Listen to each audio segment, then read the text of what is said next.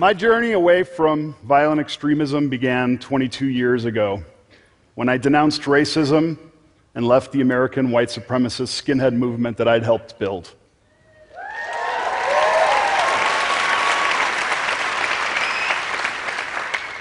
I was just 22 years old at the time, but I had already spent eight years, from the time I was 14 years old, as one of the earliest and youngest members and an eventual leader within America's most violent hate movement. But I wasn't born into hate.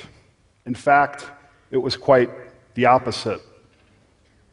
I had a relatively normal childhood. My parents are Italian immigrants who came to the United States in the mid 1960s and settled on the south side of Chicago, where they eventually met and opened a small beauty shop.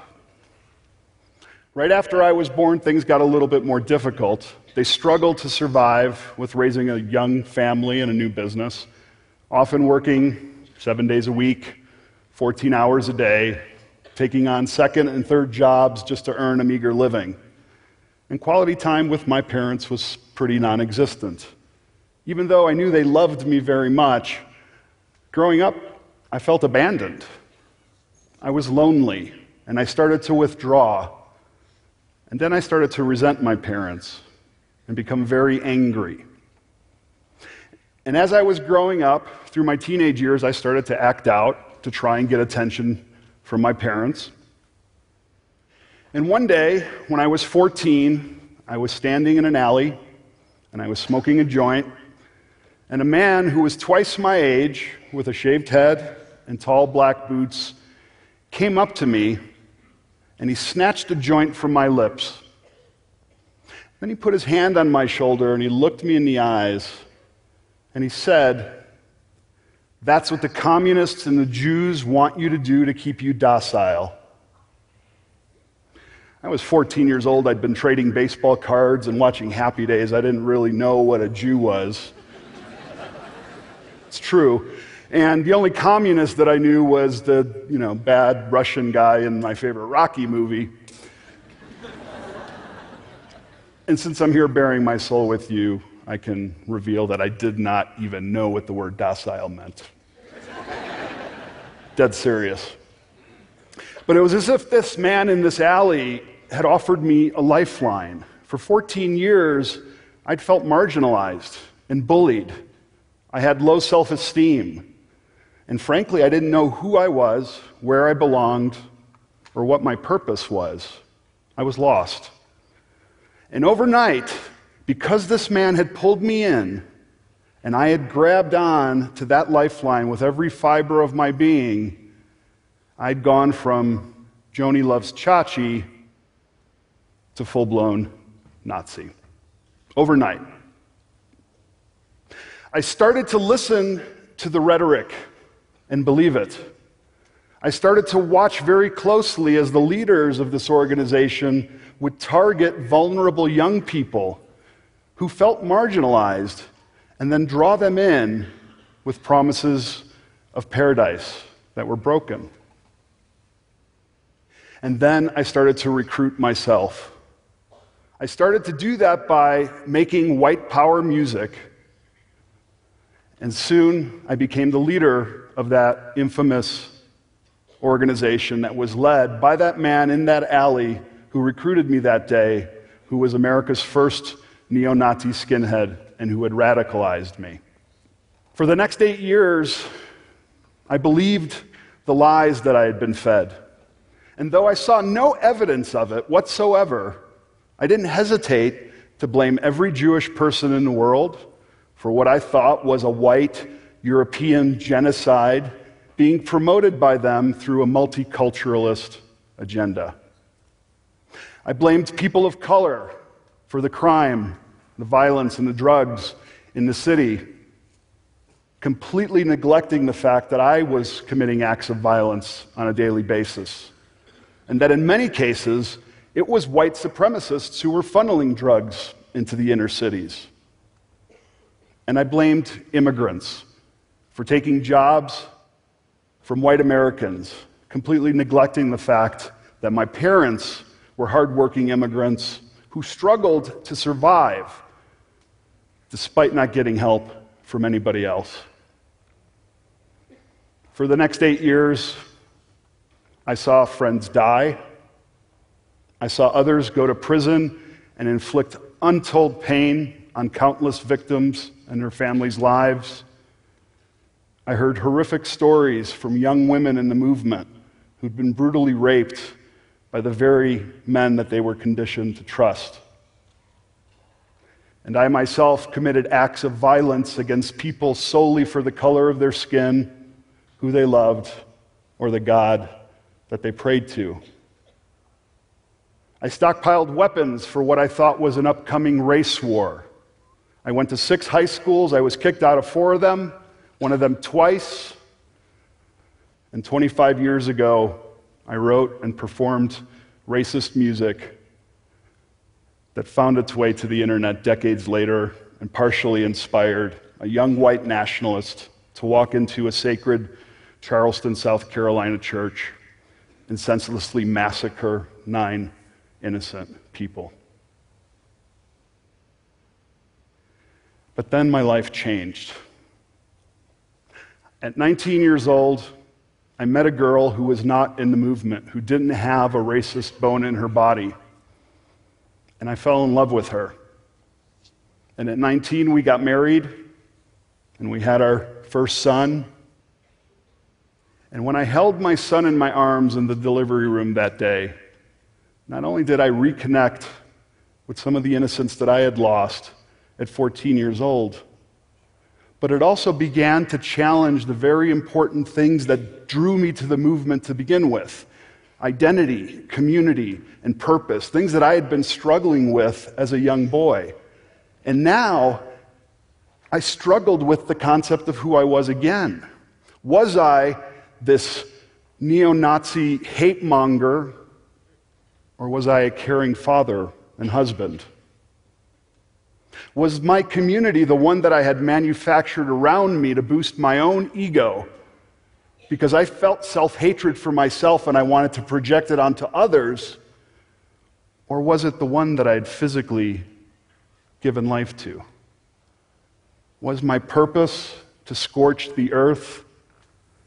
Or was it to make it a better place for my family?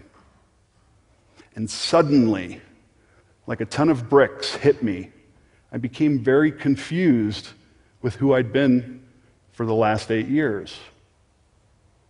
And if only I'd been brave enough to walk away at that moment, to understand what the struggle was that was happening inside of me, then maybe tragedy could have been averted.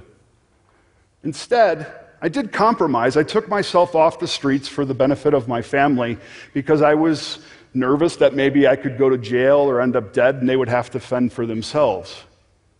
So I stepped back as a leader and instead I opened a record store that I was going to sell white power music in, of course, because I was importing it in from Europe. But I knew that if I was just a racist store selling racist music, that the community would not allow me to be there. So I decided I was going to also stock the shelves with other music like punk rock and heavy metal and hip hop. And while the white power music that I was selling was 75% of my gross revenue because people were driving in from all over the country to buy it from the only store that was selling it, I also had customers come in to buy the other music. And eventually, they started to talk to me. And one day, a young black teen came in, and he was visibly upset. And I decided to ask him what was wrong. And he told me that his mother had been diagnosed with breast cancer. And suddenly, this young black teenager, who I'd never had a meaningful conversation or, or, interaction with, I was able to connect with because my own mother had been diagnosed with breast cancer, and I could feel his pain. On another occasion, a gay couple came in with their son, and it was undeniable to me that they loved their son in the same profound ways that I loved mine. And suddenly, I couldn't rationalize or justify the prejudice that I had in my head. I decided to pull the white power music from the inventory when I became too embarrassed to sell it in front of my new friends. And of course, the store couldn't sustain itself, so I had to close it. At that same time, I lost nearly everything in my life. I used it as an opportunity to walk away from the movement that I'd been a part of for eight years, the only identity, community, and purpose that I'd really known for most of my life. So I had nobody. I lost my livelihood because I closed the store. I didn't have a great relationship with my parents, even though they tried. And my wife and children left me because I hadn't left the movement and disengaged quickly enough. And suddenly, I didn't know who I was again, or where I fit in, or what my purpose was supposed to be.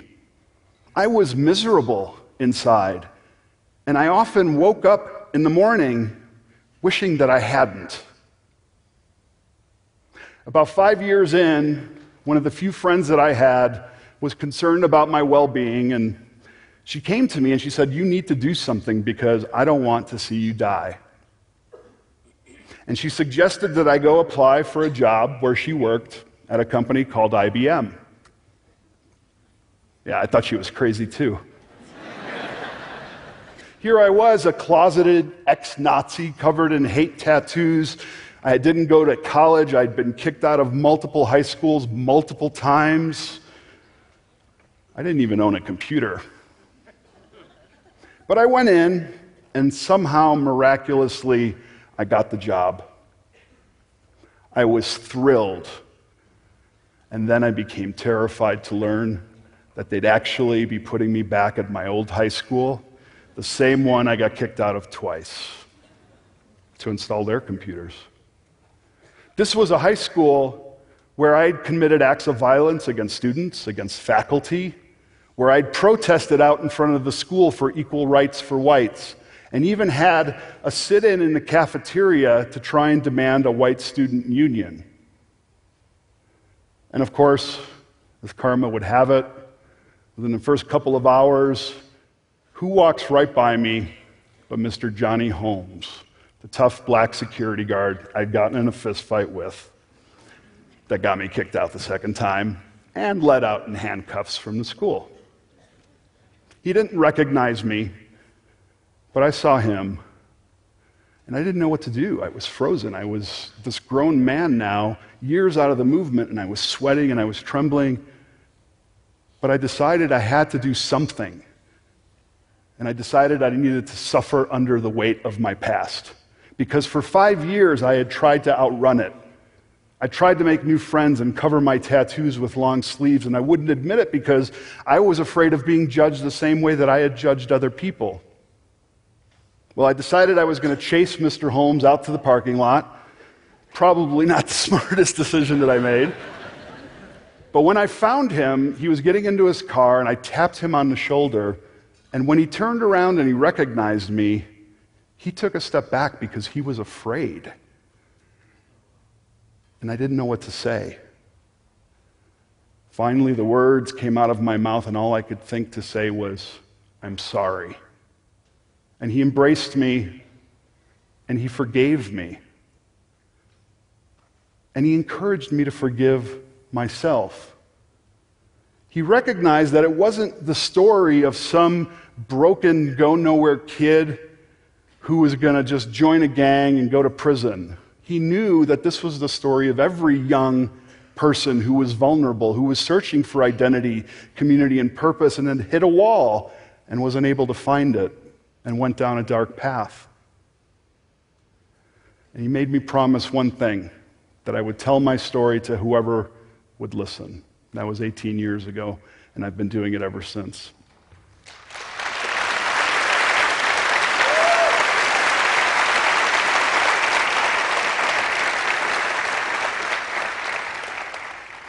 You might be asking yourself right now, how does a good kid from a you know, hardworking immigrant family end up going down such a dark path?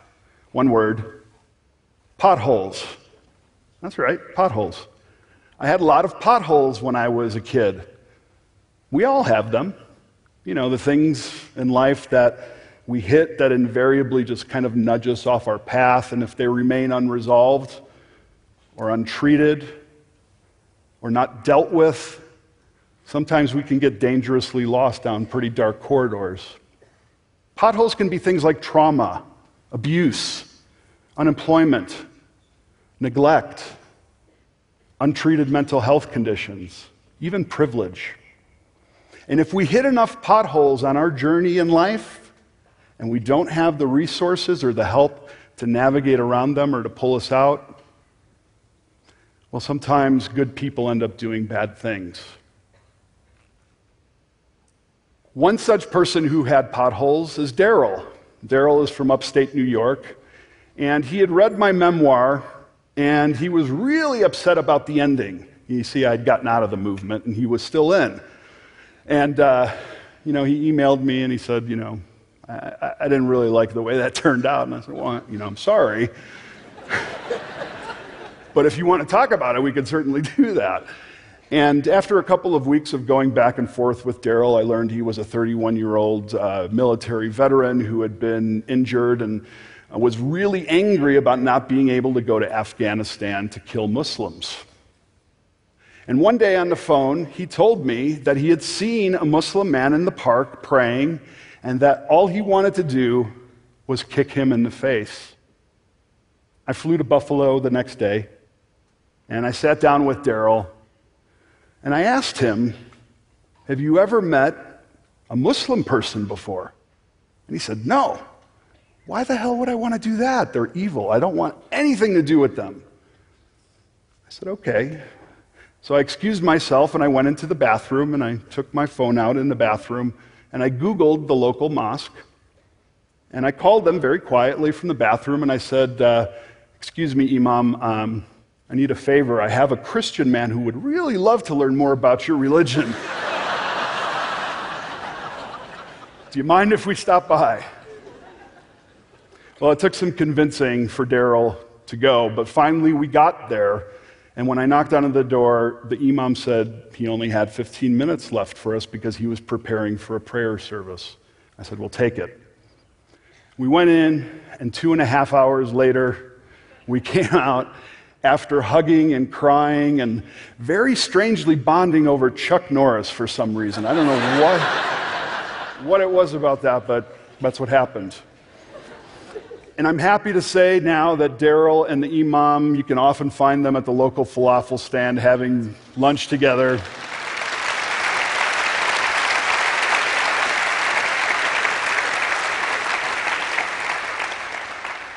You see, it's our disconnection from each other. Hatred is born of ignorance. Fear is its father, and isolation is its mother.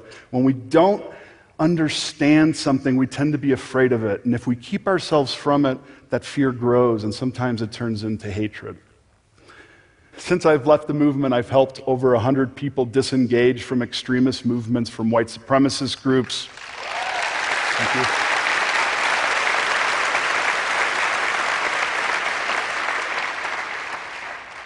To even jihadist groups. And the way I do that is not by arguing with them, not by debating them, not by even telling them they're wrong, even though, boy, I want to sometimes. I don't do that. Instead, I don't push them away, I draw them in closer. And I listen very closely for their potholes. And then I begin to fill them in. I try to make people more resilient, more self confident, more able to have skills to compete in the marketplace so that they don't have to blame the other, the other that they've never met. I'd like to just leave you with one last thing before I go. Of all the people I've worked with, they will all tell you the same thing. One, they became extremists because they wanted to belong, not because of ideology or dogma. And second, what brought them out was receiving compassion from the people they least deserved it from, when they least deserved it. So I would like to leave you with a challenge. Go out there today, tomorrow, hopefully every day. Find somebody that you think is undeserving of your compassion and give it to them because I guarantee you they're the ones who need it the most. Thank you very much.